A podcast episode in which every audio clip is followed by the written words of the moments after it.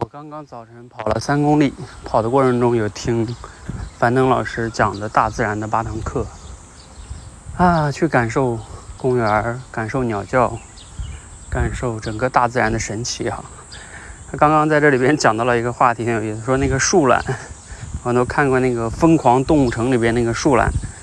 每天就是特别有意思，就特别慢嘛。他说在真实世界中，它也真的是那么慢。就是他特别懒啊，我觉得“躺平”这个词用在他身上真的太合适了。他说他天天倒挂在树上，那边也不动，天天吃树叶，然后一周排一次便，然后排出的便占他的体重的三分之一，因为他就是不想动。所以有时候大自然的这种多样性，有各种各样的动物，也有跑得非常快的。他说像这个猴子啊，每天上蹿下跳，但是。那你消耗的能量就多，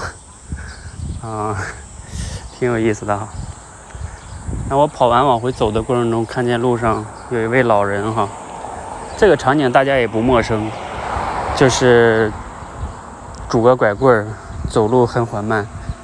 那一看就是有这个心脑血管病哈。